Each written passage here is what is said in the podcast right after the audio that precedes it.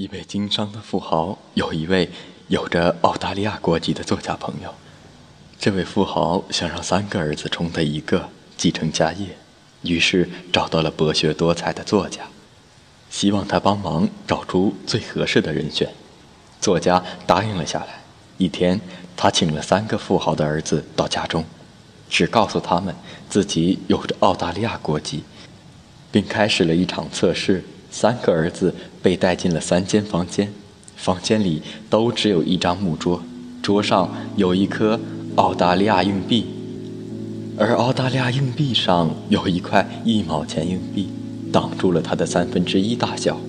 五分钟后，作家分别派了一个人去问三个富豪的儿子，对此怎么看？作家大儿子一脸平静，带着一丝狡猾，他是个外表装作爱国。内心顺从于澳大利亚的华人，二儿子微微一笑，他是个既爱国又感谢澳大利亚的人。三儿子满脸激动，在他心中，祖国高于一切呀。作家请出了三人，又请来了富豪，告诉了所有人实情，并请富豪做出选择。三人都认为小儿子赢定了，但富豪选择了二儿子。小儿子问他为什么。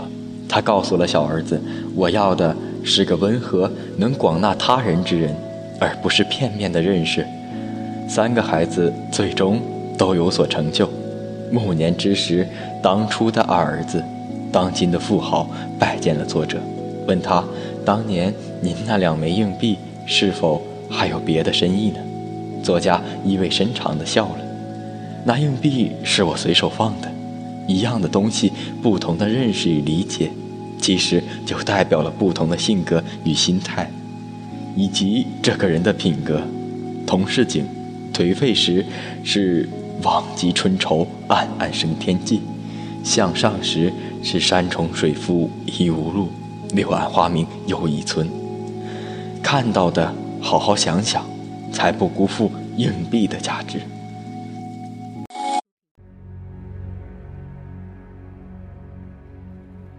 it be?